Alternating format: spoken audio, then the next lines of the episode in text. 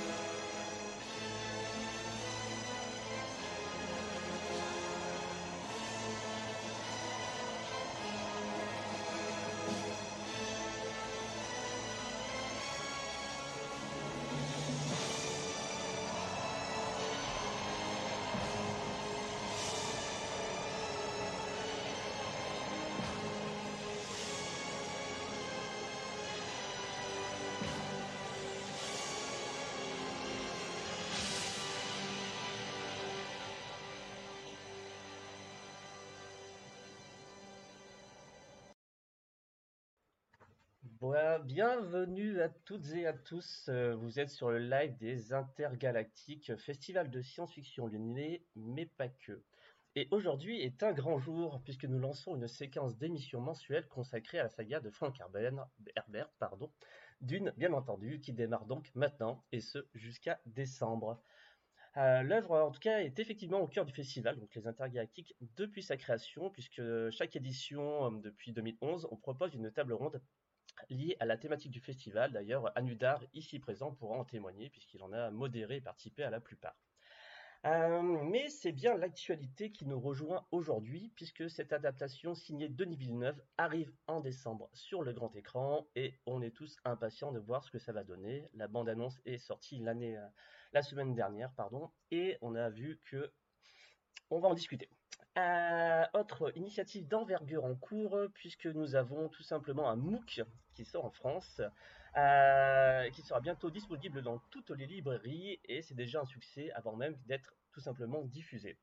Et qui de mieux pour en parler et lancer cette série d'émissions que de recevoir Lloyd Cherry. Bonjour Lloyd. Es-tu là? M'entend-on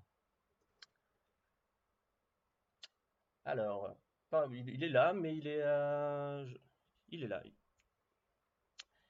Et donc, euh, nous avons aussi donc Anudar et Saïd du super podcast Mana et Plasma. Est-ce que vous m'entendez, les amis? Oui, on t'entend. Ah, ouf, j'ai cru pendant une seconde, j'étais vraiment tout seul en mode. Ah, je pense que c'est un peu le cauchemar quand on fait une intro et puis il n'y a plus personne. Euh, et eh ben écoutez, les amis, je vais vous laisser vous présenter. Anudar, donc tu fais partie de la communauté, le forum de Dunarakis. Dis-nous un petit peu plus. Exactement. Donc, euh, le forum de Dunarakis, euh, c'est une communauté qui a été fondée en 2004. Ce n'est pas la première euh, communauté d'union francophone en date, puisqu'il y avait déjà des fans qui s'étaient rassemblés auparavant. Mais c'est sans conteste la communauté francophone de référence à l'heure actuelle et l'une des seules en réalité.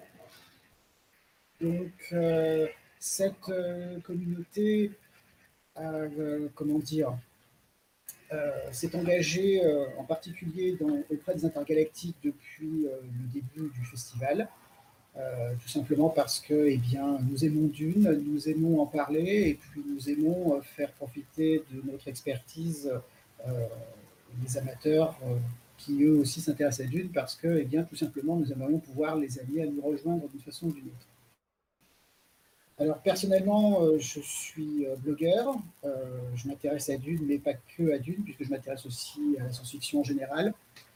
Et dans la vraie vie, je suis tout simplement enseignant, professeur de SVT. Je ne sais pas si tu veux que je t'en dise plus, Julien, mais c'est une petite présentation. En tout cas, c'est vrai qu'Anuda, on te voilà. depuis le, premier jour sur le, sur le festival. Tu es, es, un ami, un compagnon d'aventure depuis le début. Et forcément, chaque fois qu'on parlait de Dune, tu étais là, euh, qu'on ait fait des soirées d'événementiel ou des tables rondes. Donc c'est un vrai plaisir de savoir ici. Et complètement pertinent, bien entendu, puisque tu es un mine de savoir sur Dune. C'est assez impressionnant. Euh, et ben, je me tourne vers. Euh, je te remercie. je me tourne donc virtuellement vers Saïd. Coucou Saïd, donc nous on se connaît moins, mais par contre on se connaît bien que Mana et Plasma parce qu'on est ben, super copains de podcast. Et euh, ben parle-nous un peu de toi. Exactement. Oui, donc effectivement j'ai la chance et l'immense plaisir de faire partie de l'équipe du podcast Mana et Plasma qui est dédiée aux littératures et plus largement aux cultures de l'imaginaire. D'ailleurs, je refais un grand salut, je suis sûr que tout le monde chez Mana et Plasma nous écoute. Et de mon côté, je suis auteur de nouvelles de science-fiction, d'anticipation principalement, avec la particularité d'avoir écrit 52 nouvelles sous licence libre en un an récemment. Et autre particularité, c'est de fabriquer mes propres recueils à la main. C'est du, du collector, du cousu humain, numéroté, série limitée. Donc, euh, ah, mais c'est super ça. Et tu sais que sur le festival, on a, on a un salon de la micro-édition, du fanzine, de la sérigraphie, etc. Ça pourrait tout à fait en faire partie. Hein. Mais il n'y a, il n'y a qu'un TGV entre nous. Ah, bah écoute, je pense qu'on peut s'attendre parce que je, serais très curieux de voir ça, ça a l'air trop cool. Bah, avec plaisir. Et donc, nous avons notre invité, Lloyd. Es-tu es -tu avec nous? Ah, je crois que là, ils ne t'entend pas. Ouais, je suis avec ah. vous. Est-ce que vous m'entendez? On t'entend. J'ai peur qu'on t'ait perdu. Est-ce que vous m'entendez là comme ça? C'est mieux? Ça va? Super. Parfait. non, non. Eh ben, eh ben écoutez, euh, bonsoir à toutes et à tous. Merci de l'invitation. Eh ben, un eh ben, je, me euh, je, je, vais me présenter, euh, c'est ça, brièvement? Oui, bien sûr. Euh, et bah, donc moi c'est Lloyd, j'anime le, podcast euh, C'est plus que de l'ASF depuis euh, quelques mois. je suis journaliste, j'écris principalement pour le magazine Le Point. j'écris sur pas mal de domaines, dont notamment la, science-fiction, la fantasy et le fantastique. Et donc j'ai lancé un magazine book sur Dune qui va sortir le 12 novembre prochain. Peut-être beaucoup ici en ont déjà entendu parler. Voilà, c'est une aventure assez hors du, hors du commun où il y a une soixantaine, plus d'une soixantaine de personnes qui a participé euh, à, ce, à ce magazine à l'intérieur et on a fait une campagne de crowdfunding qui a très très bien marché. Voilà, et puis bah, ça me permet de remercier ceux qui ont, participé et puis bah, je, je, place une dédicace à Anoudar qui en fait euh, est aussi dans le MOOC puisque c'était notre conseiller euh, éditorial et le, notre conseiller d'une. Donc il a, beaucoup, il a beaucoup lu, donc celui qui peut-être connaît mieux le MOOC que les autres, c'est Anudar pour l'instant. il, est, il est partout, effectivement. Alors, on va remettre, je vais remettre un petit extrait et on se retrouve juste après pour discuter un petit peu de Dune tous ensemble. N'ai-je plus de sentiments? Je ne ressens rien pour personne. La seconde lune.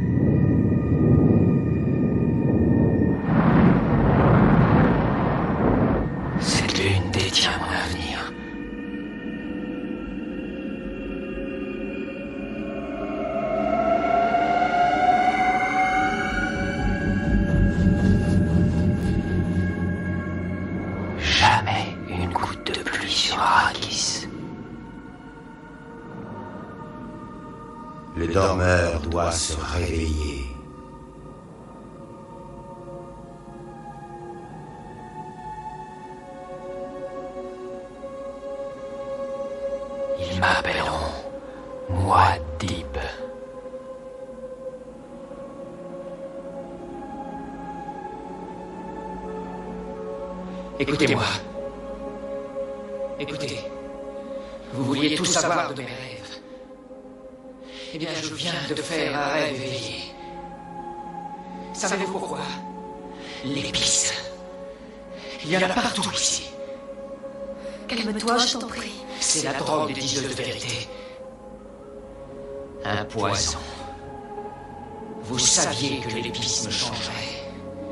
Mais grâce à votre enseignement, ce changement a touché ma conscience.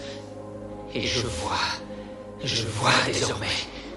Est-il l'élu? Mère, vous portez ma future sœur à votre sein.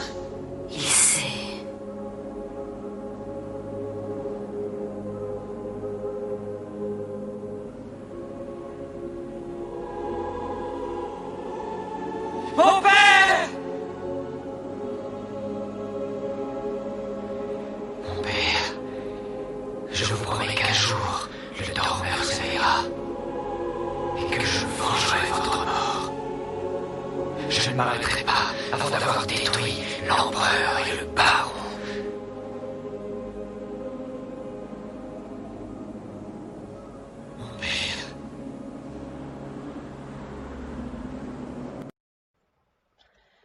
Où elles s'arrêtent rapidement nos, petites, euh, nos petits extraits. Là, donc c'était un extrait forcément de l'adaptation de 1984 par David Lynch. On parlera un petit peu plus tard dans l'émission, donc de, forcément des adaptations et de ce qu'on attendait.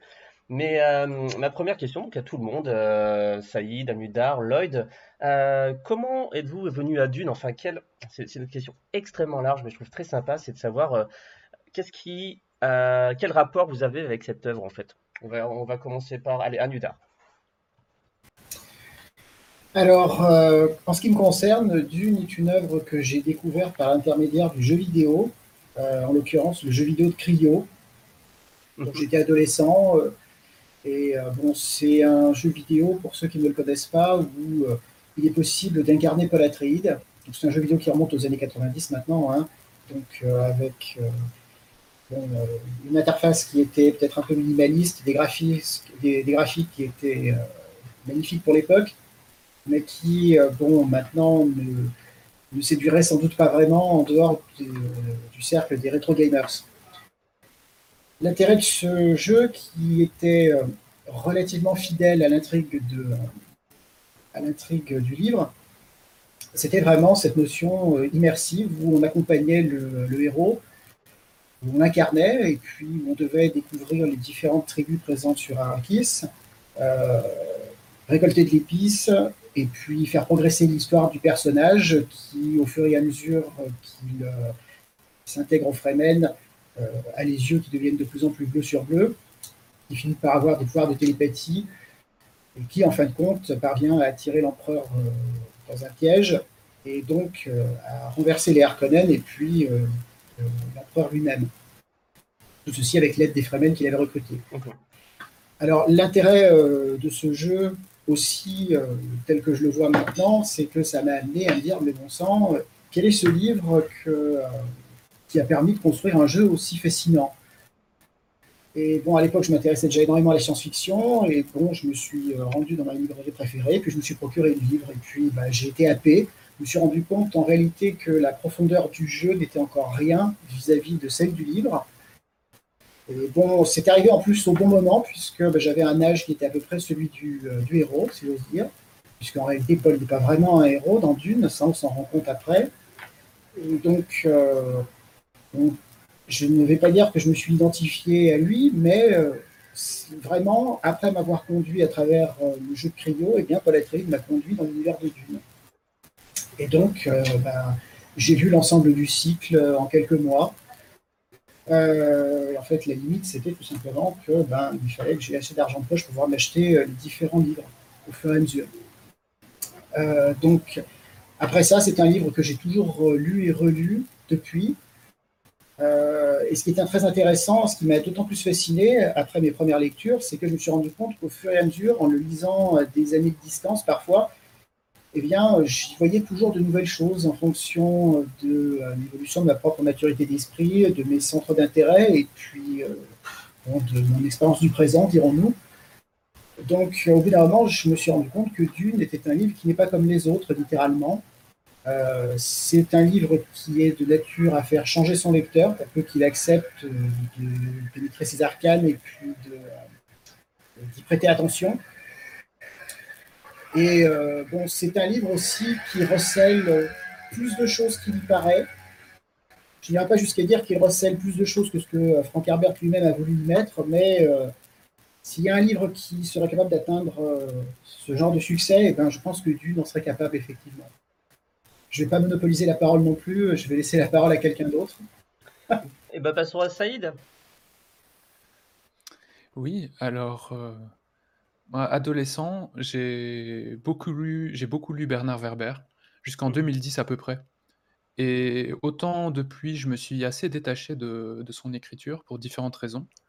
Autant à l'époque, dans les années 2000 et dans le paysage francophone, ce qu'il produisait me plaisait beaucoup et il communiquait énormément avec son lectorat, notamment autour de techniques d'écriture, de ses sources d'inspiration et c'est quelqu'un qui, à l'époque en tout cas, peut-être le fait-il encore maintenant, revendique, euh, il revendiquait son appartenance à la science-fiction, au moins en tant que, euh, réservoir d'une méthode, euh, qui incite à créer quelque chose de nouveau, de différent.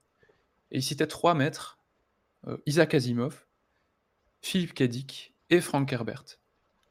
Et donc, euh, faisant mon, chemin euh, de néo-amateur de science-fiction et ayant connaissance de cette information, j'ai lu, j'ai lu Dune, j'ai eu Dune entre les mains. Et j'ai dû m'y reprendre à deux fois pour véritablement rentrer à l'intérieur, parce que c'est un livre qui immerge le lecteur extrêmement rapidement au, cœur d'une action qui est très éloignée de ce qu'on peut vivre au quotidien euh, dans l'espace et dans le temps. Ça se passe dans un futur euh, extrêmement loin d'une autre. Euh, j'ai pas trouvé mes repères d'anticipation habituels où on a l'habitude d'avoir des clins d'œil et des, des choses qui nous rappellent le monde qu'on connaît. Là, on est vraiment, on, part vraiment pour un grand voyage, mais une fois qu'on prend la peine de passer certaines difficultés peut-être qu'on peut avoir vis-à-vis d'un lexique particulier, vraiment d'un monde fort étranger au nôtre, on embarque vraiment dans, quelque chose d'immense et de, fascinant. Et je trouve que Dune cultive bien cette dualité entre des éléments qui nous sont qui sont profondément ancrés en nous, avec des enjeux au niveau des personnages euh, comme euh, la relation père-fils, mère-fils, euh, la construction de soi en tant qu'adolescent et jeune adulte. il est rapidement question d'amour, de, trahison, des choses vraiment qui sont ancrées en nous. Et en même temps, il y a des choses totalement éloignées et nouvelles, le rapport des, humains à la religion, le rapport des humains à la technologie, et tout ça forme un tout vraiment, euh, unique et de manière assez amusante, commence à avoir, alors qu'on s'y sent totalement étranger, une sorte de goutte déjà vue qui, à mon avis, va se cultiver avec le temps qui passe. Parce qu'il y a tellement d'œuvres maintenant qui sont inspirées de Dune et il y a des traces de cette œuvre, euh, absolument partout. Donc voilà, moi je suis, euh, très on en reparlera, Bien sûr, mais je suis très, enthousiaste déjà à l'idée de découvrir le MOOC, que j'ai commandé sans tarder, mais de découvrir, une adaptation cinématographique, que j'espère à la hauteur de ce que le cinéma peut produire et faire de beau avec de bons livres. C'est super, en tout cas. Très, euh, c'est juste pour ma petite expérience personnelle. Je, suis aussi venu de Bernard Werber à la science-fiction générale quand j'étais ado, mais un petit peu plus tôt. Je, dois être un peu plus vieux que toi, j'imagine. Euh, mais j'en suis vite revenu aussi de, cet auteur. Et, je, me souviens sur pour cette anecdote euh, au début des internets, donc à la fin des années 90, quand ça a commencé à se démocratiser, etc. C'était un des premiers à avoir monté un forum. C'était le forum des fourmis. Hein, je vais parler de 90 2008-2009, je ne sais plus trop. Et, euh, c'est vrai que Bernard Werber, en effet, avait tout de suite pris l'outil Internet pour euh, énormément communiquer avec ses, avec ses, lecteurs, à faire en fait ce forum pour discuter ben, un peu de. C'était après la révolution des fourmis, je crois qu'il avait fait ça, euh, d'essayer de, d'espérer cet Internet idéal qu'on a tous pensé à un moment qui existerait, c'est-à-dire une mine de savoir et de et d'entraide, etc. Ce qui, bon, c'est pas trop le cas, c'est, c'est devenu ben, un truc pour comme souvent, euh, on va vers l'argent.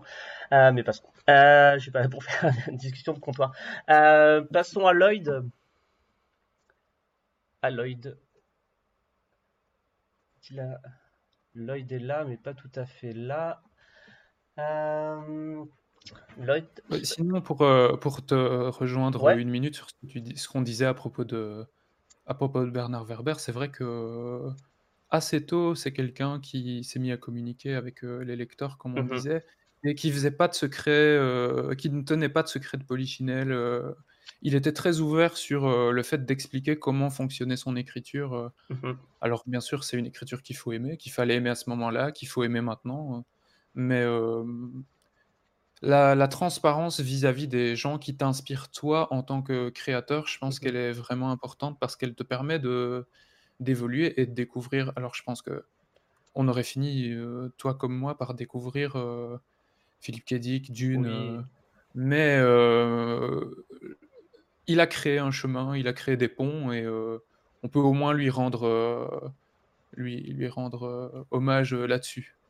Et puis c'est un des, des rares auteurs français qui, qui sont acceptés, on va dire, par les gens qui généralement n'aimaient pas trop la science-fiction ou la littérature de genre et qui était voilà enfin mes, parents ils m'achetaient ça en me disant oui bah, c'est très bien tu vois. Euh, bon jamais trop embêté sur mes lectures non plus. Mais euh, oui c'est euh, c'est amusant mais d'avoir comme ça des, auteurs qui nous euh, qui nous inspirent et qui, qui savent un peu communiquer on en a encore plein etc et euh, notamment qui font plein de, salons de tables rondes pour parler de ça. Ils sont généralement euh, extrêmement contents de le faire. Est-ce que nous avons Lloyd toujours avec nous? Alors, il est toujours, euh, est toujours là sur le logiciel, mais il, je ne sais pas s'il nous entend ou si il est. Euh, en tout cas, Lloyd, si tu nous entends, nous ne t'entendons pas de notre côté. Euh, bon, bah, je vais dire un petit mot, on va dire que c'est mon tour, comme ça je, Lloyd, dès que tu dès es avec nous, tu peux parler. d'une, d'une, d'une. Ah, je crois qu'il arrive. C'est bon? Oui. Ouais. Ah, super. Normalement, c'est bon. Yes. Et bah, euh, alors pour répondre à la question sur comment j'ai découvert euh, Dune, c'est assez simple. Je l'ai découvert euh, enfant. C'était en fait mon, père qui est fan de l'œuvre de Dune avait les la collection Pocket qui était avec une couverture noire avec les, dessins de Wojtek Schunmak. Et donc du coup, enfant, j'étais j'étais fasciné par par les couvertures et je les regardais souvent. je devais avoir 7-8 ans et bon, je savais que c'était un roman extraordinaire. Enfin, vu comment mon, père m'en parlait, je savais que c'était un roman culte et qu'il fallait lire et que c'était super. Et donc bon. Et puis euh, j'ai découvert le. Après, j'ai découvert l'œuvre par le film de David Lynch qui, qui m'a bien plu quand je l'ai vu. Euh, et après, j'ai lu le livre, j'ai lu Dune, qui m'avait aussi bien plu. Mais ce qui est intéressant, c'est qu'en fait, j'ai laissé. c'est pas un livre que j'ai relu dix fois ou cinq fois. j'ai redécouvert en fait Dune assez récemment, puisqu'en fait, euh, j'ai dû écrire pour le, le, Point Pop un article en urgence euh, sur, sur Dune. Et donc, euh, bah, j'avais 48 heures pour rendre un 12 000 signes. Et bah, je me suis replongé en fait dans un, très très court temps sur, sur Dune et j'ai pu découvrir grâce à quelques intervenants pour cet article-là qui se sont retrouvés dans le MOOC dont notamment Laurent Genefort, David Melmans et Anudar, déjà là, que j'avais interviewé pour cet article. Et en fait, c'est là où je me suis dit que c'était une œuvre géniale et qu'il y avait plein de choses que je n'avais pas compris, puisque quand je l'avais lu, j'avais lu Dune à 12 ans. Je ne l'avais pas relu depuis. Et avec l'arrivée du film de Denis Villeneuve en 2020, bah, du coup, je me suis replongé en fait dans Dune en me disant qu'il y avait quelque chose de super à, faire et qu'il fallait, s'il fallait faire quelque chose autour de Dune, il fallait que ce soit dantesque, parce que pour moi, la vision que j'avais de Dune, c'est un truc euh, quasi impossible. Et limite, euh, bah, voilà, si, ça, si ça fait couler le projet, bah, c'est normal puisque c'est Dune. Donc euh, donc c'est comme ça que je, me suis replongé en fait et que j'ai mis la tête dans le sable. Et ok. donc on a tous lu ici autour de cette table virtuelle l'ensemble de la saga? J'avoue n'avoir lu que le premier tome et j'ai même des hésitations. j'ai une sorte de de recul à l'idée de lire les deux autres tellement j'ai été marqué par le premier. Je sais pas si c'est ben, euh, j'ai le même effet avec, euh, j'ai le même effet avec des dans un autre registre avec les épisodes de Black Mirror. Quand j'en regarde un, j'ai besoin de 2-3 mois pour m'en remettre, euh, le faire tourner un peu dans mon esprit et me mettre en regarder un autre. Donc je suis resté sur le premier. OK. Alors que, ben, par exemple, à Nuit Dark, est-ce que tu pourrais nous dire justement si, pour conseiller à Saïd de lire le second volume? Euh, alors après, qu'est-ce qu'il appelle le second, le second volume? Voilà, Il parle du Messie Dune ou bien il parle des enfants de Dune? Parce que le découpage le Messie Dune. Le Messie Dune. Bon, alors, euh, ben, le Messie Dune, euh, ça correspond véritablement à la fin de la première partie du cycle de Dune. Hein. C'est la vraie fin de, de l'histoire qui est amorcée dans Dune, c'est-à-dire que Frank Herbert va au fond, au bout de sa sombre logique, et il nous montre un Paul Atreides qui est euh, devenu empereur, euh, qui est euh, d'âge un peu plus mûr cette fois-ci, et qui contemple la situation impossible où il se trouve, et en fait où il n'a aucune issue. Donc c'est une lecture qui n'est pas forcément facile, surtout lorsqu'on lit d'une, lorsqu'on est assez jeune comme je l'ai fait. c'est un roman avec lequel moi j'ai eu des problèmes au départ, parce que tout simplement, il était difficile pour moi de me dire que ce personnage de Paul Atreides que j'avais tellement apprécié euh, alors qu'il avait à peu près le même âge que moi, d'un seul coup, il était déjà adulte et puis en plus, euh, bon, il se mettait à faire des choses qui pas, qui ne correspondaient pas à l'éthique euh, qui semblait être la sienne. En réalité, c'est là que se trouve le talent de Frank Herbert, c'est de vous montrer, par ces espèces de segments qu'on trouve à l'intérieur du cycle de Dune, qu'il n'y a pas de schéma qui soit parfait. Il n'y a pas de schéma civilisationnel qui soit parfait. Les deux premiers tomes de Dune nous racontent euh, à peu de choses près une, euh, en quelque sorte une révolution prolétarienne euh, et religieuse. donc à la fin de Dune, l'avenir semble ouvert. Et puis on se rend compte dans le Messie de Dune que ce régime politique fondé par Paul s'apparente en fait aux pires dictatures que notre histoire a connues. Paul Atreides raconte même qu'il a réussi par son action, a exterminé 60 euh, milliards d'individus. Donc euh, ça choque, bien sûr, quand on, quand on se dit, ah oui, mais quand même, c'est le même Paul qui a fait ça et puis qui a remporté la bataille d'Arakin. Il faut savoir que tous les segments euh, du cycle de Dune, donc après vient l'ensemble formé par les enfants de Dune et puis par l'empereur Dieu de Dune, puis après les de Dune et la Maison des Mers, chaque segment reprend un peu euh, cette idée d'un schéma initial qui est transformé après, euh, puisque bah, l'écriture de Frank Herbert se fait toujours en nuances de gris, bien sûr. Euh, Frank Herbert trompe toujours un peu son lecteur.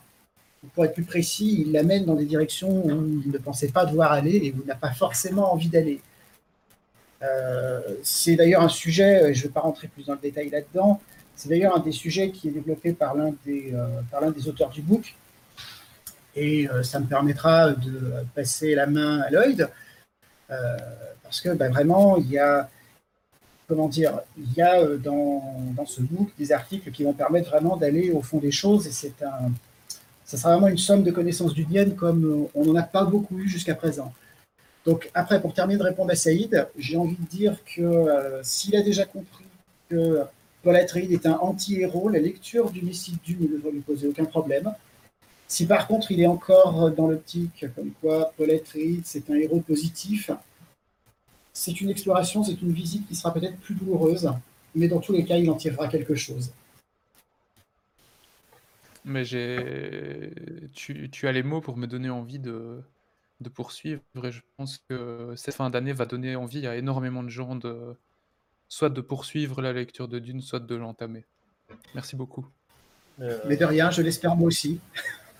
Pour, euh, pour mon avis, en tout cas, moi j'adore le Messie de Dune. En fait, c'est même je crois que c'est même mon préféré de, toute la saga, dans le sens où il est opère ce renversement euh, du héros pour le, en fait, pour le, détruire tout simplement.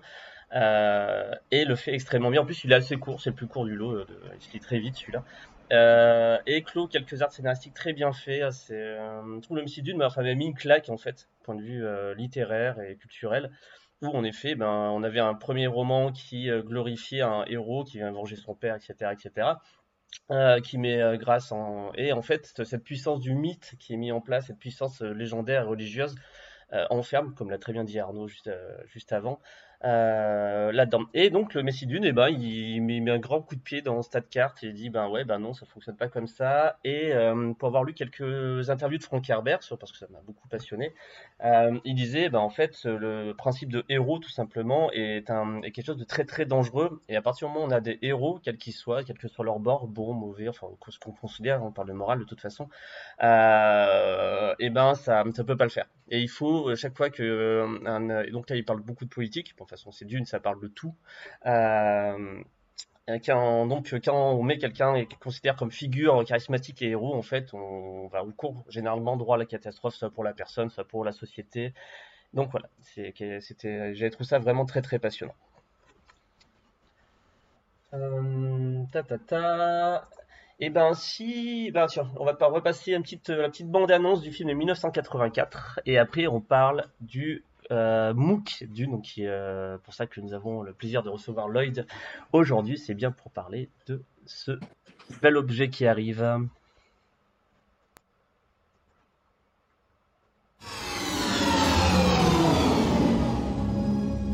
Un commencement est un moment d'une délicatesse extrême. Sachez donc que nous sommes en l'an 10191. En ce temps, la substance la plus précieuse de l'univers est le mélange, l'épice. L'épice accroît la longévité. L'épice n'existe que sur une seule planète dans tout l'univers. Cette planète, c'est Arrakis, connue aussi sous le nom de Dune.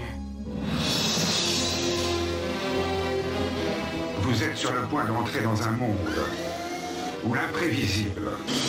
Bien des dangers existent sur Arrakis. L'inconnu. Un extraordinaire secret a été préservé par les hommes de cette planète. Et l'incroyable se rejoignent. Je vois deux grandes maisons en conflit. Un monde où les royaumes sont bâtis sur une terre mouvante. Nous avons repéré un signe du fer dont la taille dépasse l'imagination cieux sont des traînées de feu. La prophétie qui purifiera l'univers et nous mènera hors des ténèbres. Un monde où un jeune guerrier est appelé pour libérer son peuple.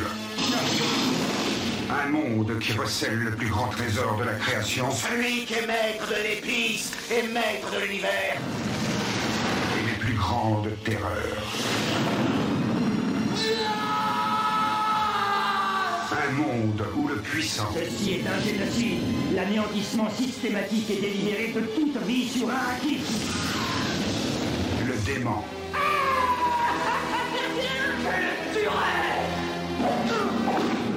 Je t'aimerai à jamais. Et le magique. le dormeur s'est réveillé Se livreront une ultime bataille.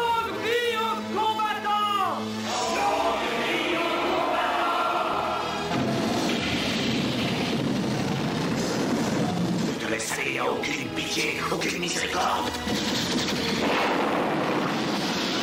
Empereur, tremblez devant nous. Un voyage spectaculaire à travers les merveilles de l'espace et les mystères du temps. Des limites de l'incroyable. Aux frontières de l'impossible le chef-d'œuvre de Frank Herbert vient enfin d'être porté à l'écran. Dino de Laurentiis se présente d'une, un monde au-delà de votre univers, au-delà de votre imagination. Après Elephant Man, d'une, le nouveau film de David Leitch.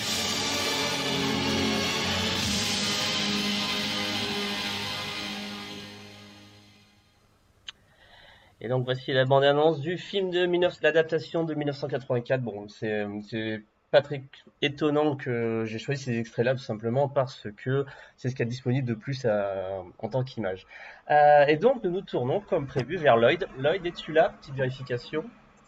Ouais, je Ah, suis, je suis là. Normalement, c'est bon. Ouais, ouais, ça passe. Yes. Euh, et bah, qu'est-ce que je vous dise sur le MOOC d'une? On veut tout savoir. On veut tout savoir. Alors, je vais mettre les images que tu m'as transmises donc par mail cet après-midi, qui vont donc tourner là pendant qu'on discute. Euh, voilà, je, je fais ça maintenant. Ça se lance. Euh, alors, sur le projet du, du MOOC d'une, euh, l'idée a été de, voilà, de créer un magazine book qui euh, analyserait de la façon la plus complète possible le premier volume de Dune. Donc, on a voulu, euh, on s'est concentré sur le texte. Euh, donc, le MOOC Dune est, divisé en cinq parties. Il y a une partie sur euh, Frank Herbert, sur l'auteur. Il y a une partie sur l'univers, les personnages, les adaptations, et enfin une partie réflexion. Euh, 70% du MOOC se concentre sur euh, l'écriture, entre guillemets, enfin le livre, voilà, et les personnages du livre, l'univers du livre, et 30% euh, est sur les adaptations. Et donc, on a pu euh, avoir euh, voilà, de, de très très beaux euh, intervenants. Vous avez vu une image sur la. Sur, on, a- on vient de diffuser une image de Bronty Jodorowsky, euh, notamment, qui raconte euh, comment ils sont entraînés à devenir Paul Atreides pour un film qui ne s'est pas fait. Euh, Mhm. Donc, en fait, ce, ce MOOC d'une va faire 256 pages. Il y a euh, 60, euh, il y a une équipe de 65 personnes, dont 48 pigistes, et Wow. il y a à peu près 200 images, dont une quarantaine d'images pleine page. Voilà. Impressionnant. Euh, donc c'est un, c'est une somme, ce qu'a dit Anudar. Euh, on a vraiment essayé d'angler et d'analyser tous les aspects euh, du, euh, du roman euh, donc de Frank Herbert. Et on, apporte, je pense, quelques, euh, on aura des choses vraiment inédites dans le, dans le MOOC Dune, euh, notamment un, long portrait, enfin une longue biographie de, de Frank Herbert, où je pense qu'on dit des choses qui euh, ne s'étaient pas vraiment dites en France, à part si on avait lu la, biographie de Brian Herbert. On a notamment Brian Herbert qui est à l'intérieur. Donc l'idée de ce MOOC, ça a été vraiment de rendre hommage à tous ceux qui ont travaillé sur Dune, à tous ceux qui ont, voilà, euh, ont, pensé, ont gravité euh, autour de, de Dune. Et euh, on espère que ça plaira vraiment aux fans et aussi aux amateurs de la saga, puisque euh, l'idée, c'est vraiment de- de- de- d'offrir un, magazine book le plus ouvert et le plus euh, facile possible. Euh, bien sûr, il est, il est conseillé de lire le livre, en tout cas, de, de- ou de relire peut-être le premier, le premier livre, puisqu'on va quand même pas mal, euh, voilà, on va pas mal expliquer l'intrigue du, du premier livre. Euh, mais en tout cas, ce qui est magnifique, c'est qu'on a vraiment, on a créé, enfin, on a vécu une aventure, euh, puisque cette, ce MOOC a été coédité avec La Talente et les éditions Léa. Euh, moi, je le lançais aussi en parallèle avec mon podcast, c'est plus que de la SF. Et en fait, le projet nous a échappé grâce au crowdfunding, puisqu'on a fait un crowdfunding où on a prévendu 5300 MOOC, ce qui équivaut à peu près à 120 000 euros de, de gagner, avec les frais de port inclus. Euh, Et c'est ce qui a permis de faire un, magazine book qui, au total, euh, coûte à peu près euh, 100 000 euros à, créer. Voilà. Donc, euh, on est vraiment à la lisière entre le très beau livre euh, et entre le magazine MOOC de haute qualité. L'idée était de faire vraiment un objet de, de luxe qu'on peut garder dans sa bibliothèque, euh, qu'on soit fier d'afficher et puis qu'on puisse lire euh, et grappiller euh, quand on a envie. Il y a 82 euh, articles euh, voilà, qui, qui font euh, entre 14 pages et 2 pages. Donc c'est assez, euh, assez varié. Et on parle pas mal euh, du film de Denis Villeneuve, puisqu'on a eu quand même quelques beaux soutiens, et notamment de la Warner qui nous a euh, euh, permis d'utiliser euh, une trentaine d'images du film de, de Denis Villeneuve. Donc euh, il y en aura vraiment pour, euh, pour tous les goûts. Et puis bah, là, je crois qu'Anudar, qui a lui a lu les papiers, commence à voir peut-être les, les premiers. euh, euh, les, les- les premiers articles mis en page, donc ça doit aussi lui faire quelque chose. Mais, euh, mais j'espère que ça va vous plaire. Et, et puis bon, bah, l'idée c'est pourquoi pas après euh, en refaire d'autres sur d'autres sujets. Mais ça, c'est encore une autre, ce sera d'autres aventures. Anudar, euh, quel était ton travail, toi, de ton côté, sur ce, donc, euh, sur ce MOOC? Alors, essentiellement, ce que Lloyd attendait euh, de moi et puis euh, de la communauté euh, de Dunerakis, du NSF, c'était une relecture des articles pour voir si euh, ce contenu était conforme avec euh, ce qu'il y a dans l'œuvre. Donc, on nous a demandé, en fait, euh, on, a cherché à utiliser notre, capacité de fan à détecter les petits détails. Donc, ce qui fait de nous des, nerds ici, des nerds de Dune, devenus utiles pour la bonne cause. Et donc, j'ai lu effectivement les articles qui m'ont été transmis, en particulier tous ceux qui étaient en relation avec l'œuvre, pour voir si ça collait, s'il n'y avait pas d'erreur par moment. Donc, je ne vais pas rentrer dans le détail parce que ce n'est pas le sujet. et je confirme en tout cas que l'immense majorité de ces articles sont extrêmement intéressants et très bien documentés. bon, ça fait la deuxième fois que je le dis, euh, ça fait redite, mais euh, ça sera vraiment une somme, c'est-à-dire quelque chose, il y aura un avant et un après, hein, littéralement. Euh, après, il y a aussi un moment dans ce, dans ce où Lloyd a voulu donner la parole tout simplement aux fans. Donc, je ne vais pas dévoiler de quoi il retourne, mais Lloyd a fait l'effort d'aller chercher des, euh, des, gens pour leur poser une question, des amateurs de dunes sérieux, euh, pour savoir un peu, eh bien, euh, par rapport à cette question, quelle réponse ils pouvaient trouver. Donc, encore une fois, ça va nous permettre vraiment d'avoir toute une connaissance autour de Dune, tant au niveau littéraire qu'en termes d'adaptation, et puis aussi autour euh, des communautés de fans qui sont vivantes depuis très longtemps et qui ont même commencé à exister, comme vous le verrez dans le MOOC, avant euh, même l'existence de l'Internet. Mais je n'en dirai pas plus à ce sujet. Donc, euh, on a une petite question sur le chat qui est est-ce que ça s'est concentré sur la première partie du cycle, pardon, ou est-ce que ça va jusqu'à la maison des mers Je crois que tu as déjà un peu répondu, mais Lloyd, si tu peux nous redire oui, alors, euh, donc du coup, le MOOC Dune sera principalement sur le premier roman Dune de Frank Herbert. Mhm. On analyse un petit peu et on en parle un petit peu du Messie de Dune et aussi un peu des enfants de Dune, mais vraiment tout petit. Euh, donc vraiment, le, c'est vraiment une analyse euh, du premier roman.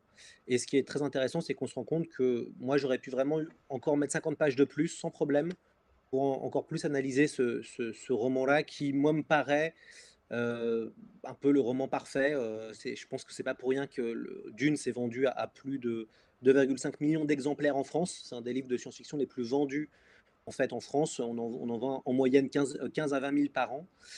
Et, le, ce premier livre est tellement impressionnant qu'on s'est vraiment concentré dessus. Après, on, verra. moi, je vais vous avouer qu'au bout de 7 mois à ne travailler que sur Dune, euh, voilà, ça, commence à être, à assez, mais ce sera un plaisir en tout cas d'y de, revenir dans quelques années euh, et peut-être pourquoi pas faire un deuxième volume, mais euh, sur la suite. L'Empereur Dieu, les enfants, la Maison des Mers, parce qu'il y a quand même beaucoup, beaucoup de choses à, à raconter et analyser. Mais pour nous, c'était quand même plus. Comme on voulait vraiment faire un objet, entre guillemets, mainstream, donc le plus large public possible, on s'est dit que les gens avaient soit vu le film de Lynch, soit iraient voir le film de Villeneuve, ou soit ont lu le premier roman. Donc on allait vraiment se, concentrer principalement dessus. Et, c'est vrai que rien que pour la partie adaptation, euh, il y, a environ 70 pages. Quoi. Donc euh, voilà, on, a, on était vraiment, on, on nageait. Euh, et ce qui était génial avec Dune, c'est qu'on avait tellement d'angles possibles que c'est vraiment exceptionnel. Moi, je vois, c'est la première fois que j'ai fait un, travail de rédaction en chef, puisque c'est moi qui ai sélectionné l'équipe, un peu les, guerriers spirituels, comme dirait Jodorowsky, pour cette aventure.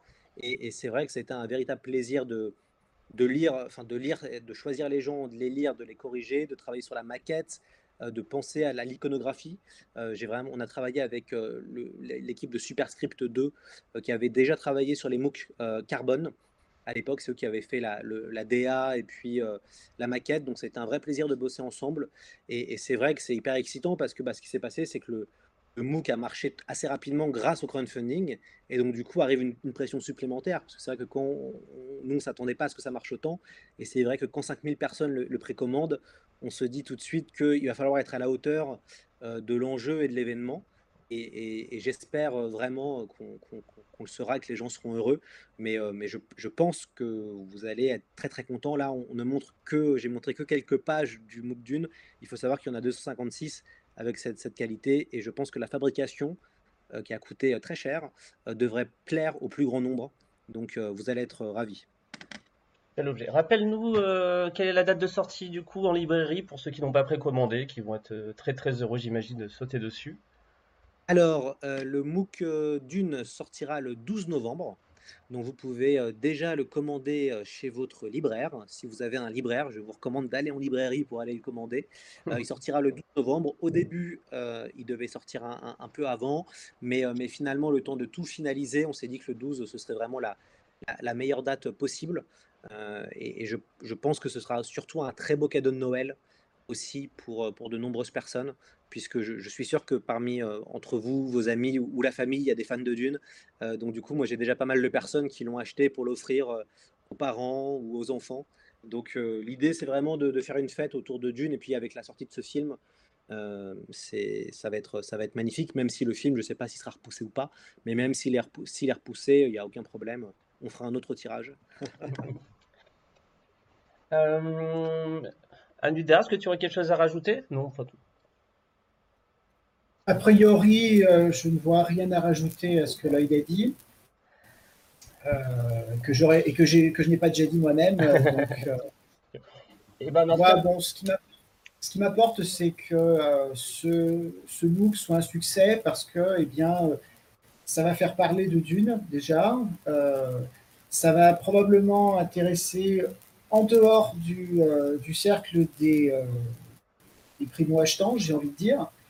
Ceux qui ont participé au crowdfunding, c'est tout simplement les personnes qui s'intéressent à Dune à différents titres et qui se sont dit que ce serait pas mal d'avoir cet objet pour euh, approfondir leur connaissance de l'œuvre, ou bien tout simplement parce que c'est un objet qui est intéressant en soi.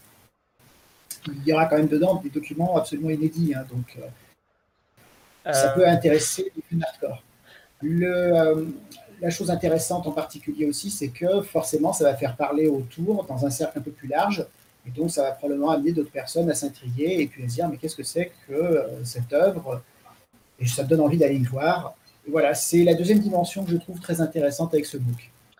Est-ce que tu as dans ta communauté, c'est-à-dire donc qui est un forum sur internet bien entendu, et donc aussi une page Facebook, est-ce que tu ressens un, peu plus d'intérêt du genre il y a plus de gens qui s'abonnent ou qui euh, plus de statistiques en ce moment? Alors, euh, comme j'ai déjà eu l'occasion de l'expliquer à quelqu'un il n'y a pas si longtemps, euh, les communautés sur Internet, comment dire, l'activité sur les communautés Internet euh, dépend souvent de l'actualité euh, de l'œuvre. il y a des œuvres, il y a toujours, il y a toujours des nouvelles choses, donc les, les communautés sont vivantes. la communauté de Dunarakis a eu des périodes où elle était beaucoup moins active, tout simplement parce que l'actualité était pauvre. Depuis qu'il y a eu l'annonce de la l'annonce du prochain film, hein. mhm. euh, on observe que euh, eh bien, la fréquentation de la communauté se remet à augmenter, qu'il y a d'autant plus d'intérêt autour euh, de, des profils sociaux qu'on a créés, en particulier sur Facebook et sur Twitter.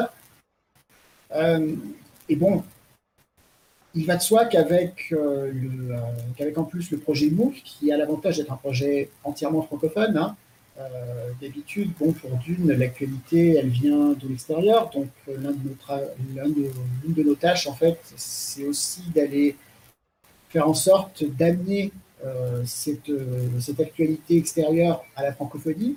Là, le MOOC, c'est quelque chose qui est 100% francophone, donc forcément, ça a un retentissement qui est encore différent. C'est vraiment un projet qui est, qui est entièrement en français et qui donc s'adresse plus spécifiquement au public français.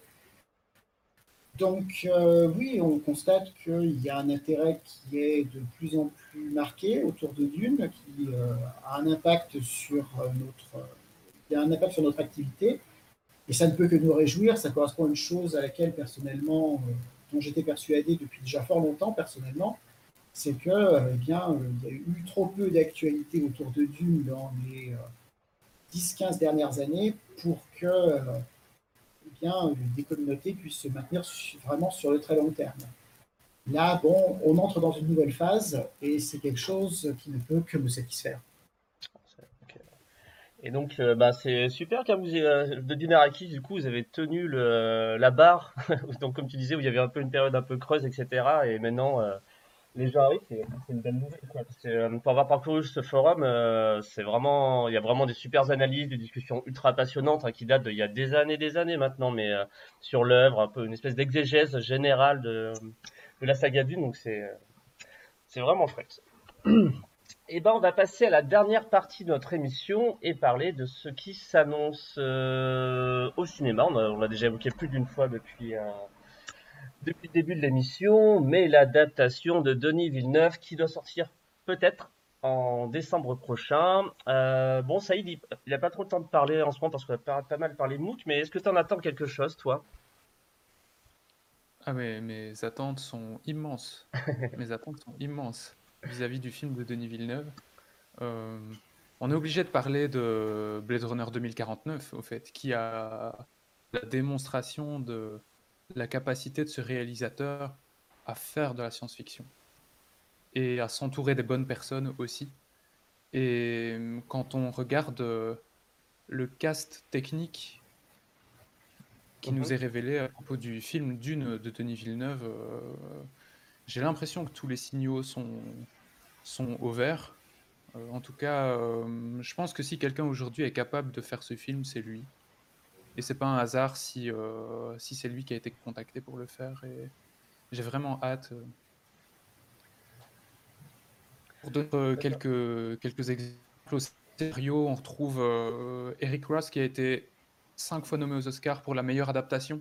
Donc ça, ça, ça donne déjà, ça donne déjà une idée. On a aussi John Space qui a été scénariste sur Prometheus. Alors je sais que Prometheus a pas énormément eu un franc succès auprès des fans euh, du reste euh, de la saga Alien, mais c'est quand même un film qui est parvenu à mettre les personnages dans des situations scénaristiques euh, intenses, profondes, quelque chose qu'on pourrait attendre de Dune. Puis au niveau de la, de la lumière, le directeur de la photo a travaillé sur Rogue One, sur des épisodes du Mandalorian. Il y a, je pense que mes attentes et les attentes probablement d'autres personnes aussi sont d'autant plus élevées que j'ai, je l'avoue, été déçu par les derniers Star Wars et que euh, Ouais, j'ai cette sorte de besoin en moi euh, de voir. euh, merci. J'ai ce besoin en moi de, de voir de la bonne science-fiction au cinéma maintenant. ça me manque et je pense que j'ai lu dans des interviews de Villeneuve qu'il disait qu'il voulait faire le Star Wars qu'il avait toujours voulu voir ou un Star Wars pour adultes. Et quand on voit que bah, il travaille avec des gens qui ont bossé sur Rogue One ou qu'il a comme consultant euh, Kevin J. Anderson qui a, qui a coécrit avec Brian Herbert et qui a écrit des bouquins de l'univers étendu de Star Wars, je pense que la couleur est annoncée et que euh, même si je ne suis pas cinéphile et que c'est justement grâce à Denis Villeneuve que, que je m'intéresse à qui participe à la création des films. Mais je pense qu'on est, on est sur une très bonne piste pour, euh, pour avoir quelques prix là. En tout cas, j'en attends pas moins. Est-ce qu'on a une idée? Je ne vais pas du tout regarder, je me suis pas tout renseigné de la durée du. que- quelle durée va faire le film en fait? Et, et ça couvre tout le premier livre? J'ai pas, pas trop regardé ça.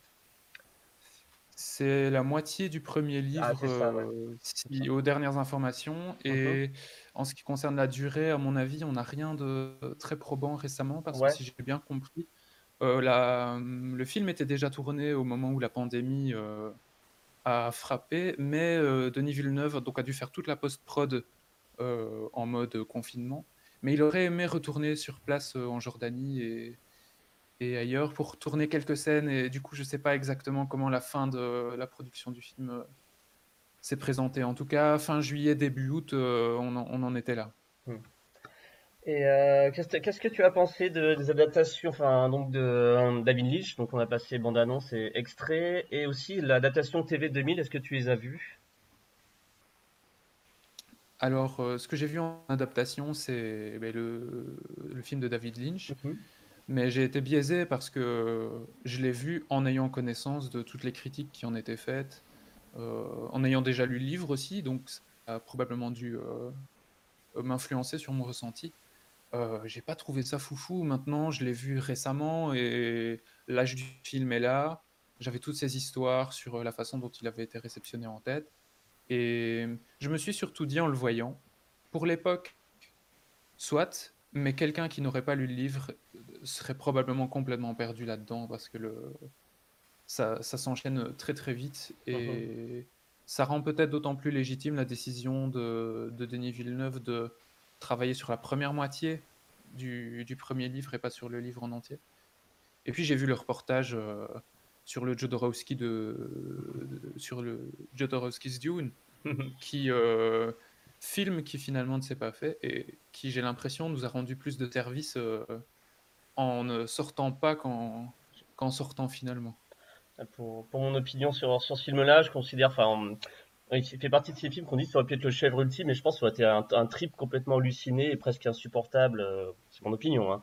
Et que je suis complètement d'accord avec toi en disant qu'en fait, il a tellement offert aux autres films de science-fiction, à la création et à, et à l'univers en général que c'est très bien en effet qu'il n'ait pas vu le jour et que ce soit son héritage qui soit un peu présent dans notre imaginaire science-fictionnesque euh, actuel. Oui, c'est ça, on est d'accord. oh, tout le monde s'entend dans ce podcast, super. Euh, Lloyd, est-ce que tu as un avis toi sur les adaptations euh, en cours et passées? Alors Lloyd, j'ai l'impression qu'il tente d'être avec nous. Et eh ben on va passer à Nudar, toi tu as une opinion là-dessus? Une opinion, tu veux dire, sur les adaptations passées de Dune? Oui. Euh, alors, bon, il est difficile de parler des adaptations passées de Dune sans évoquer euh, le sort tragique du film de Jodorowsky. euh, moi, je dirais régulièrement que le film de Jodorowsky, euh, on peut lui trouver absolument toutes les qualités, mais il y en a une qu'on ne peut pas lui trouver, c'est celle d'exister. Et en fait, pour le film de Lynch, bah, c'est tout le contraire. C'est tout simplement un film qui existe et qui, de ce fait, une partie du public a tendance à lui trouver tous les défauts. Euh, mais par contre, moi, j'insiste sur le fait qu'il a le mérite d'exister. bon, Lynch a réussi à aller au bout de son projet. On sait que ça a été quelque chose de difficile pour lui, à divers titres. là, bon, c'est un film qui a constitué et qui constitue encore une porte d'entrée vers Dune, qui est donc précieuse. Euh, du reste, euh, il ne faut pas s'y tromper, hein, les illustrations que tu diffuses en ce moment même, euh, pour la plupart, sont des illustrations qui sont tirées du, du film de Lynch. Parce qu'en réalité, il, a un il a une identité graphique qui a marqué vraiment et qui a continué à marquer au-delà de son public, qui a continué à marquer aussi les créateurs plus tard. Je rappellerai quand même que euh, les, deux derniers, euh, les dernières adaptations en jeu vidéo euh, par le studio Westwood, donc Dune 2000 et puis Empereur la bataille pour Dune, contenaient des séquences filmées, des cutscenes, où les personnages étaient revêtus de costumes qui évoquaient furieusement ceux du, film de Lynch, et où les bâtiments et puis euh, même certains véhicules, en particulier les boissonneuses, c'était euh, à très court trait des, euh, objets et des véhicules qui venaient de l'imaginaire graphique du film de Lynch. Donc, à son niveau aussi, le film de Lynch a eu un impact assez important sur l'imaginaire graphique en particulier, et puis il a permis de faire venir des tas de gens adultes. Mais au-delà de ces adaptations-là, je trouve dommage aussi qu'on ait tendance vraiment à oublier la mini-série Dune, euh, qui avait connu six épisodes, donc mhm. trois pour la première saison qui adaptait en réalité euh, bah, ce qu'on appelle le premier livre, hein, donc euh, l'épopée de Paul Atreides jusqu'à la bataille d'Arakin, et puis trois autres épisodes qui, eux, adaptaient le Messie de Dune et puis les enfants de Dune. Mhm. donc cette mini-série est assez mal connue, elle est euh, diversement appréciée. C'est-à-dire que bon, lorsqu'on la regarde, on, a, on peut se sentir un peu dubitatif.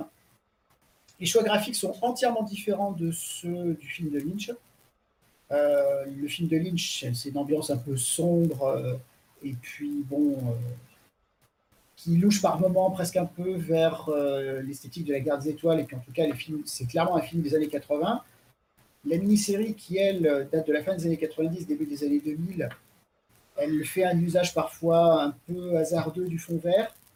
Euh, bon, il y avait manifestement une ambition graphique qui n'a pas forcément été satisfaite parce que eh bien, la puissance de calcul n'était pas suffisante, tout bâtiment. Euh, mais bon, il y a quand même quelque chose dans ces choix graphiques, dans, cet aspect un peu kitsch, qui donne euh, un aperçu intéressant sur cet empire galactique dedans un futur mal déterminé, dirons-nous, euh, qui est extrêmement baroque et puis bon, l'utilitaire en fait le cède euh, à l'esthétique, dirons-nous. Ce qui est très intéressant aussi dans cette adaptation, c'est en particulier dans les trois premiers épisodes, donc la première saison, il y a des jeux de couleurs, euh, des jeux de lumière qui permettent d'éclairer l'histoire en fait telle qu'elle est racontée. Donc, il y a par exemple une lumière bleue très, très lumineuse qui nimbe Paul Atreides au début lorsqu'il est soumis au test du Gomjabar, et mhm. puis à la fin, lorsqu'il a renversé l'empereur. Donc on comprend en fait qu'il euh, y a eu vraiment une, continuité entre ces deux scènes.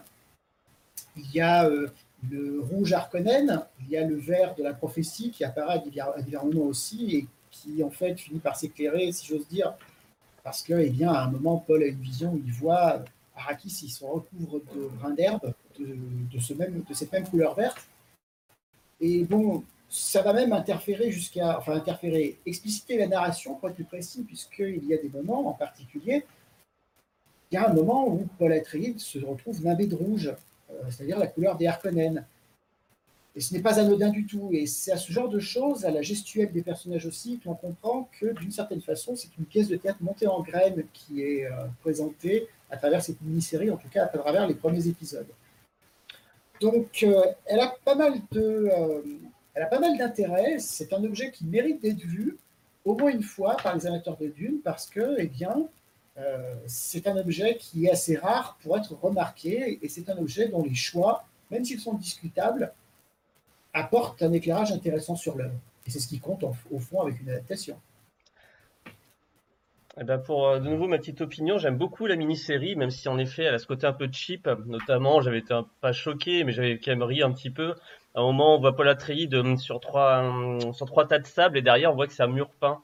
Enfin, c'est comme tu disais, ça rappelle beaucoup le théâtre et, le manque de moyens. Mais par contre, moi, ce que j'aime beaucoup dans cette mini-série, c'est qu'ils ont quand même adapté, et c'est quand même pas mal courageux, le Messie de Dune et donc les enfants de Dune. Et c'est chouette d'avoir mis des images euh, sur, euh, sur ces livres qui n'avaient jamais existé jusqu'à aujourd'hui et même été pensé. Donc, euh, pour une petite production, enfin, il y a un peu de sous, mais bon, pas assez évidemment. Euh, je trouve qu'ils sont bien débrouillés, que euh, passer le cap d'adapter seulement le, le, premier livre, mais adapter les autres, je trouvais ça vraiment, c'était vraiment chouette et courageux.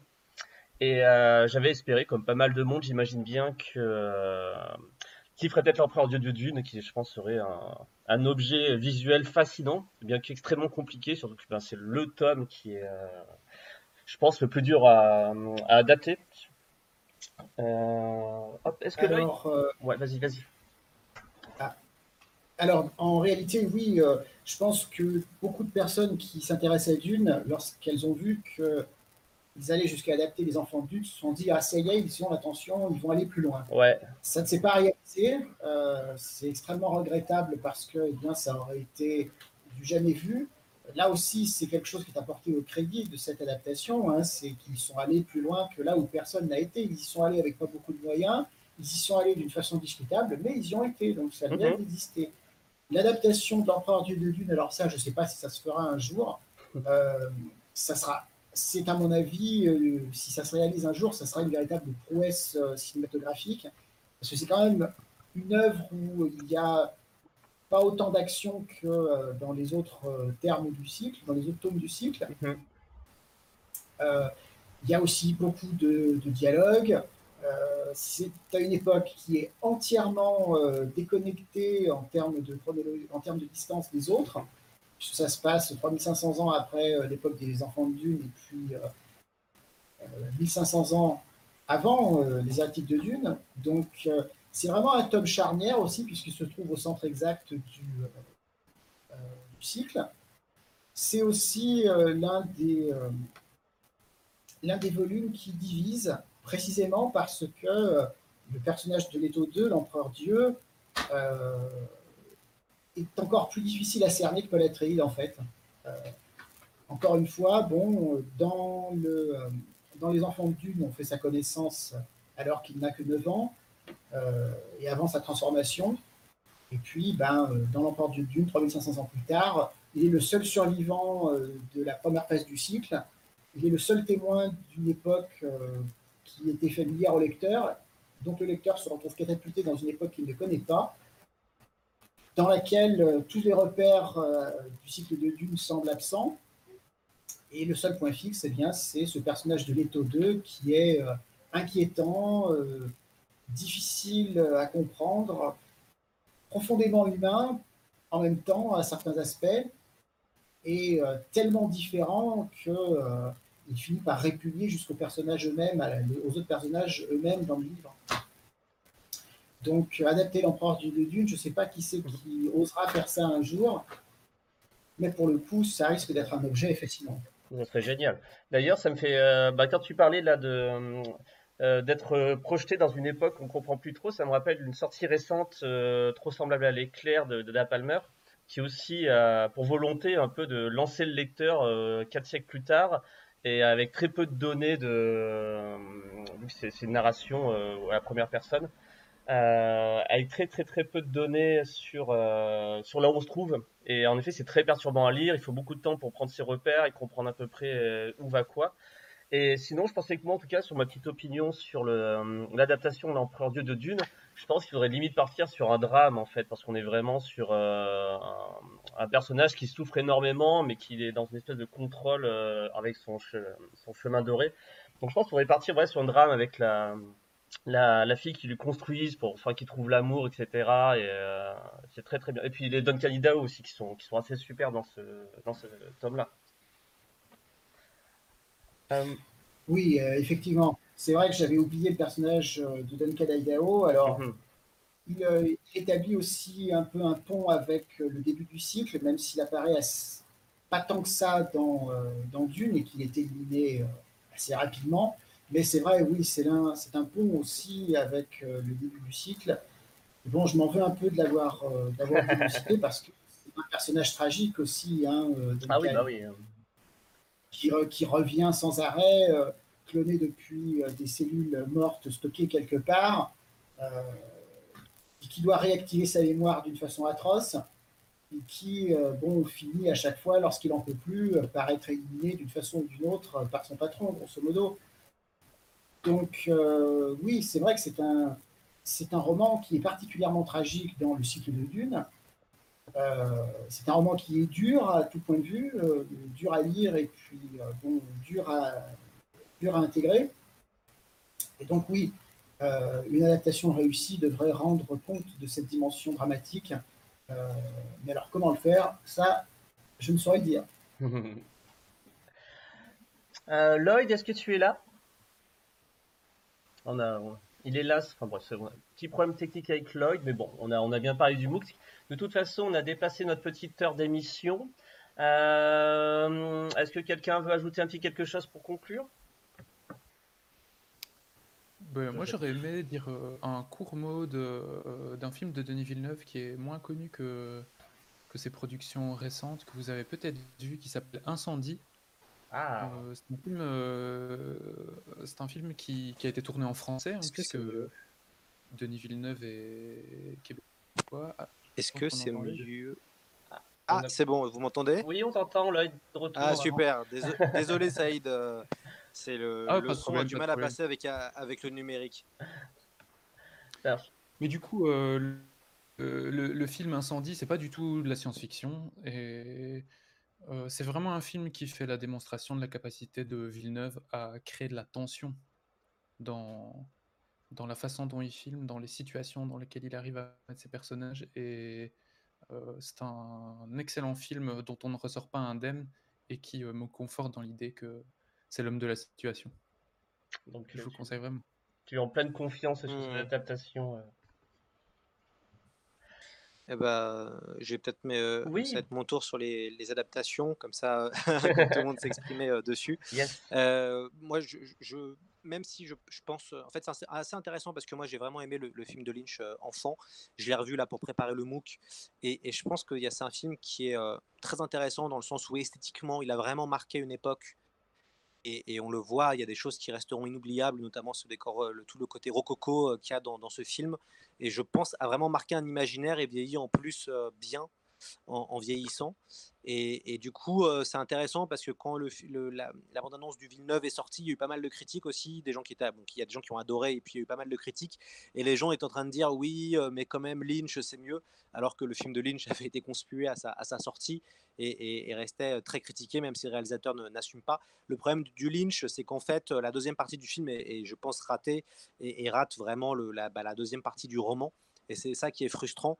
Alors qu'il y a vraiment des choses très très bien. J'aime beaucoup le Jodorowsky Dune, je trouve que le documentaire est super et, et vraiment ça, c'est incroyable à quel point Jodorowsky, ça reste un, maître et un conteur, parce que quand même, il arrive à nous vendre du rêve avec un film qui n'a, jamais existé, et, plus de 40 ans après. Moi, je trouve que c'est, génial. Quoi. Et le film est très encourageant. Euh, à la fin, on a vraiment envie de créer, on a vraiment, envie de faire des choses. Et puis, bah, enfin, la, bande-annonce du Villeneuve, euh, bah, forcément, moi, je suis très content. Je pense que ça va être très bien. En tout cas, ça me paraît déjà fidèle. Euh, je, crois que c'est déjà une très bonne idée d'avoir coupé le film en deux et pour vraiment pouvoir se concentrer pleinement sur l'œuvre. Je suis, le casting me botte bien et je suis content de voir que Duncan Idaho va avoir un rôle hein, peut-être un peu plus prononcé que, que, le livre. Donc, moi, je m'attends à vraiment de belles choses et ça, ça, sent bon pour peut-être proposer une autre forme de science-fiction. Après, moi j'entends les critiques hein, sur le Villeneuve, enfin les premières images ont, sont parues, on critique le côté très froid, on critique le fait que c'est finalement un blockbuster qui est un peu comme tous les autres, entre guillemets, dans la façon de monter la bande-annonce. Mais je pense qu'il a vraiment essayé de faire quelque chose et que c'est s'il y avait bien une personne pour relancer la saga avec une patte et, et avec un respect dans l'œuvre, c'est lui. Donc non, moi j'ai hâte. Et puis bon, bah écoute, moi je, là, je sais pas si le film va être repoussé. on en parle beaucoup en ce moment, mais mmh. j'espère pas. Mais s'il est repoussé, bah comme ça on profitera au mieux parce que je crois que Dune a vraiment ce potentiel de devenir la nouvelle saga ou la nouvelle franchise des années 20. Ce qui est bien, c'est que entre guillemets, il n'y a pas de concurrent direct pour l'instant. Les Star Wars sont terminés. donc je crois que Dune a vraiment un boulevard pour s'installer dans la durée et peut-être faire un effet comme il y a eu un effet Seigneur des Anneaux un effet Matrix. Voilà, euh, ça peut peut-être devenir euh, un nouveau blockbuster ou une nouvelle série de blockbusters qui vont apporter quelque chose de différent. Et ce qui est super, c'est que ça, ça fera vendre des livres et pas mal mmh. de gens vont peut-être pouvoir découvrir euh, Herbert. Donc voilà, moi je, crois que vraiment la volonté de Warner, c'est aussi de toucher les millennials, euh, donc cette jeune génération qui lit pas forcément, enfin en tout cas qui lit moins qu'avant euh, de, bouquins, même s'ils lisent plus grâce aux réseaux sociaux. Et, je pense qu'il y a une envie de, faire découvrir une nouvelle génération en fait euh, d'une. Donc si, ça, si ça se fait et si ça marche, c'est déjà exceptionnel. Parce que quand même, Dune, c'est un, livre qui est entre guillemets vieux. Hein. donc ça qui est incroyable. On, est en train de parler, on est en train de, s'exciter autour d'un roman qui, qui, est là depuis les années 60. C'est fort. Ah, en tout cas, ben, on, attend, on attendait cette adaptation, elle va arriver à un moment ou à un autre, donc on va, ça va nous faire du bien en tout cas de mettre, je pense, de nouvelles images sur le sur l'œuvre. On va, on va avoir de nouveaux univers, sortir un peu de l'univers de Lynch, même de Jodorowsky ou de la, série télé qu'il y avait eu. Et euh, au moins, je pense qu'on va être nourri de mon côté de, grandes choses. J'espère qu'il y aura une jolie euh, musique aussi, enfin une jolie soundtrack de grosse attente là-dessus, je pense. Euh, en, tout cas, euh, ce qui, ce qui euh, nous, ce qu'on a essayé de faire avec, avec le MOOC, c'est de mélanger toutes ces images-là. donc, ce qui va être intéressant de voir, c'est comme on a 200 images, on, a donc des images forcément du Villeneuve, du Lynch, des mmh essais, enfin du documentaire de Jodo, et puis on a demandé à des, à des illustrateurs comme Aurélien Polis, Fred Vigneault, d'interpréter en fait d'une et surtout aussi on a Wojtek Stunmak donc le, créateur euh, des fameuses mmh couvertures mythiques de Dune qui a donné des inédits euh, pour ce ah. MOOC. Et euh, il y en a donc l'image qui a été diffusée tout à l'heure où il y a Alia ça voilà ça fait partie des inédits en fait de Wojtek qui sont sortis en Pologne mais qui sont jamais sortis en, France. Et, donc du coup c'est vrai que ça va être intéressant même au niveau visuel de, de voir toutes finalement les influences qu'il y a eu autour de Dune. Et ce qui est fascinant dans Dune moi ce que je trouve c'est que ça nourrit beaucoup d'artistes. Euh, nous, on a eu euh, Paul Pop, qui est un, auteur de BD assez mmh connu, qui est lauréat de deux Heiner Awards, qui nous a contacté. Moi, je ne le connaissais pas. Hein. Il a envoyé un mmh mail pour demander de juste de participer à l'aventure en diffusant sa, page qu'il avait réalisée pour Paramount, puisqu'en fait, avant Warner, c'était Paramount qui avait le projet en 2010-2011, et lui mmh avait été contacté euh, pour faire des dessins, et, donc il nous a offert une planche de BD qu'il avait réalisée pour le film Dune de 2011.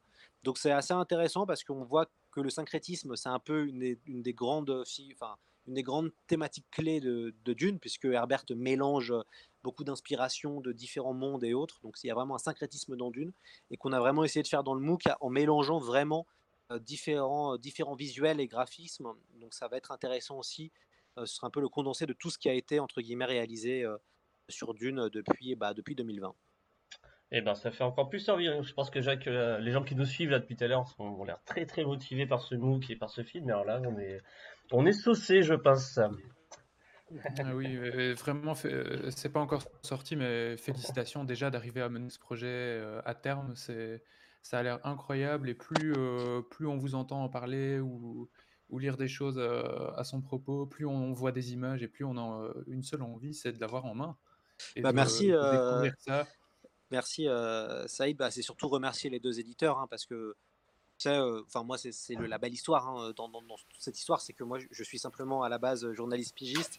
Le fait que deux éditeurs aient misé et, suivi un peu cette envie folle de, faire un 256 pages sur Dune, euh, c'est vraiment le rêve qui, un peu se réalise. Et surtout, ce qu'a dit euh, Anoudar tout à l'heure, c'est que c'est un, magazine book qui est français et ça prouve qu'en France on peut produire des choses comme ça. Du coup, c'est intéressant parce que ça donne vraiment envie d'aller analyser d'autres grandes œuvres de la SF ou pourquoi pas de la fantasy avec le regard français. Et, le MOOC Dune a été déjà acheté par des Américains et des Anglais. Euh, donc euh, ça prouve qu'on peut en France, on a vraiment cette capacité de pouvoir fournir des choses et produire des choses et qu'on n'est pas obligé d'attendre que ça vienne forcément des anglo-saxons. Euh, mais déjà, merci à, toi parce que je sais que tu l'as pris, tu l'as préacheté. Puis bah, merci aux gens qui nous écoutent qui l'ont aussi préacheté puisque c'est grâce à eux que ce projet se fait. Hein. Vraiment, c'est grâce à tous ces contributeurs, à ces 5300 personnes. Et donc, une belle histoire. Et eh ben, je vous propose. Peut-être que ce soit le, ouais, voilà, le début d'une belle histoire. Et eh ben, je vous propose de conclure sur. Euh, une très belle histoire. Survie. Ah. Et eh ben, Saïd, Anudar, Lloyd, un très grand merci d'avoir participé à cette première émission d'une. Donc, on a. Merci. On a, ça s'est plutôt bien passé techniquement. Je suis assez content, même si c'est un peu les premiers mots cassés. Merci. Euh, et donc, ben, on, de toute façon, on a tous notre actualité. Euh, festival, on fait plein de choses, mais je vais pas en parler là parce qu'on en parle déjà assez. Donc, euh, ça y est, donc, avec le podcast Mana et Plasma, vous préparez quelque chose prochainement? Podcast Mana et Plasma, on est en train de préparer les prochains épisodes. Mhm. Petite exclue, on aura peut-être des invités dans les prochains épisodes, oh. des choses qu'on n'a pas encore eu l'occasion de faire jusqu'à maintenant. Et euh, ben, on a hâte de, reprendre le micro ensemble, même si on le fait à distance depuis un moment déjà, et euh, d'avoir vos retours, d'avoir euh, votre attention et vos retours juste après. Rejoignez-nous sur le Discord. qui est très sympa, ça parle bouquin, cinéma et tout, et très très sympa ce Discord, je confirme. Et ben Anudar, à très vite aussi, je pense qu'on va se retrouver sur cette émission une nouvelle fois dans un petit mois. Je l'espère. Euh, ça sera un plaisir, en tout cas, en ce qui me concerne. Et Lloyd, eh ben, plein de courage pour la, pour la dernière ligne droite pour la sortie du MOOC. Et euh, de toute façon, je, pense que je peux m'exprimer au nom du, plus grand nombre pour dire qu'on est tous impatients de l'avoir entre les mains. Ah bah merci, euh, merci beaucoup pour l'invitation. Et puis bah, j'espère que quand vous l'aurez entre les mains, vous partagerez vos commentaires, vos photos à travers les réseaux sociaux pour pouvoir donner encore plus envie à, à d'autres personnes de, se lancer dans la lecture de, Dune et de ce, et de ce MOOC. Eh ben, merci à tous, bonne soirée et à bientôt. Merci. Bonne soirée. À très vite. Bonne soirée.